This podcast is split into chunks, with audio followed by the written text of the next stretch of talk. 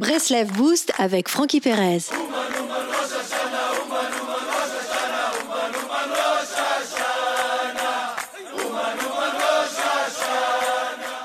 Les notions de changement et de temps sont liées. Il fait jour lorsque le soleil apparaît après avoir momentanément disparu et il fait nuit lorsqu'il disparaît après avoir apparu, etc. De même, lorsqu'on prend les photos d'une même personne il y a un an et maintenant, son visage change, même si ce changement est infime.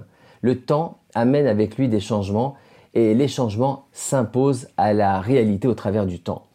Les fluctuations et les transformations qui jalonnent notre vie sont donc liées au temps. Le but n'est pas de, suivre le rythme du temps, de vivre avec son temps. Cela revient en effet à subir le temps, à subir les changements de la vie, à devenir l'esclave du temps et des changements de la vie. Le but est de faire évoluer le temps en fonction de mon intériorité, de, de me l'approprier. Je ne subis pas la réalité qui m'est imposée, j'impose au temps le rythme que je souhaite. Tout ceci est rendu possible grâce à la conscience. Les changements imposés par le temps ne pénètrent pas ma conscience quand elle demeure constamment connectée à l'infini. Si je laisse le temps et ses changements pénétrer ma conscience, je suis automatiquement la danse du temps, le tempo du temps. C'est le phénomène de distraction. J'attrape tellement chaque moment du temps qu'en réalité je suis déconnecté de toute source d'énergie.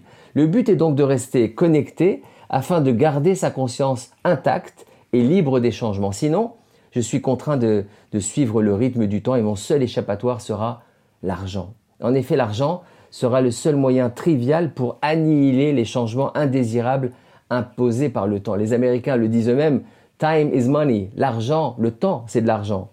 L'argent comme guérisseur des affres du temps, j'ai besoin de rajeunir, j'achète les services d'un chirurgien esthétique, j'achète, donc je change, j'achète, donc je suis.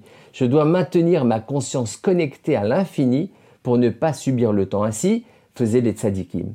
Une heure de leur vie était équivalente à des semaines d'une vie standard. Ils vivaient en dehors du temps et étaient capables de tirer profit de l'énergie de plusieurs jours en une heure seulement. Shabbat Shalom les amis.